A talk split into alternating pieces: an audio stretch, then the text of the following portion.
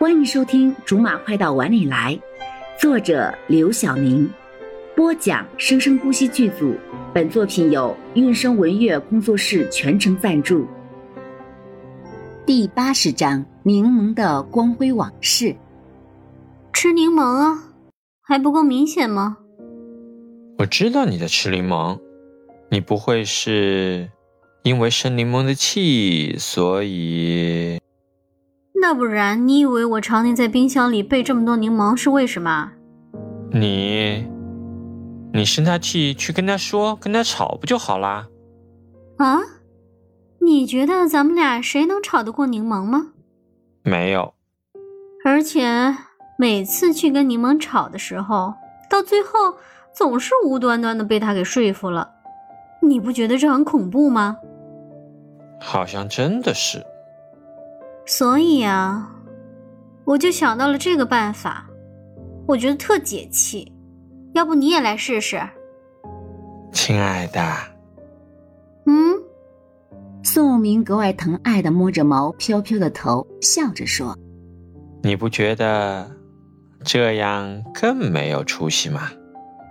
毛飘飘爸刚要去拿柠檬的手停了下来，泄气的坐到了沙发上。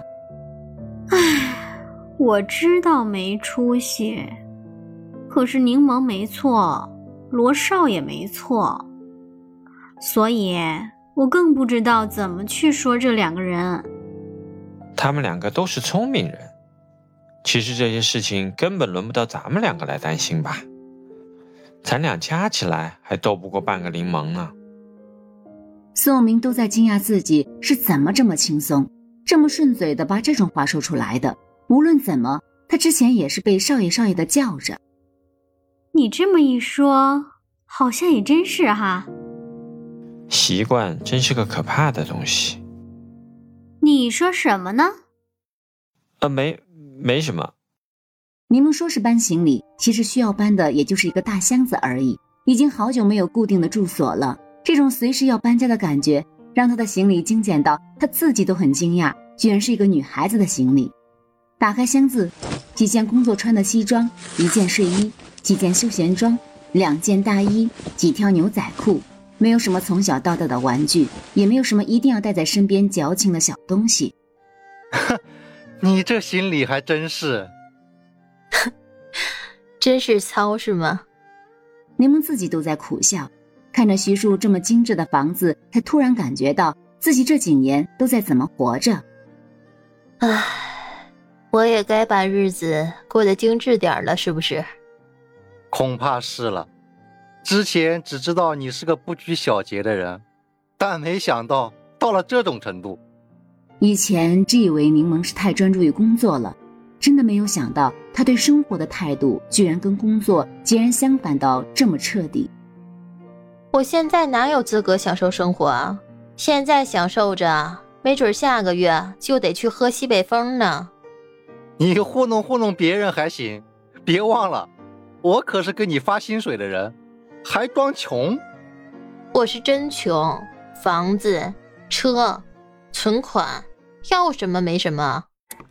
算了吧，虽然我只认识你的时间不长，但是就以我这段时间对你的了解，你不可能就这么过了大学四年。什么意思？以你的性格，这四年。你少说也得存起来一台中档轿车了。你太抬举我了。不是我抬举你，如果你不是这样的人，我当初也不可能要你这个刚毕业的大学生。柠檬放下手里的东西。哎，你这么一说，我才想起来，你当时为什么这么轻易的就录用我了？你那时候应该还不了解我才对。你怎么就知道我不了解你？难道你还有读心术什么的？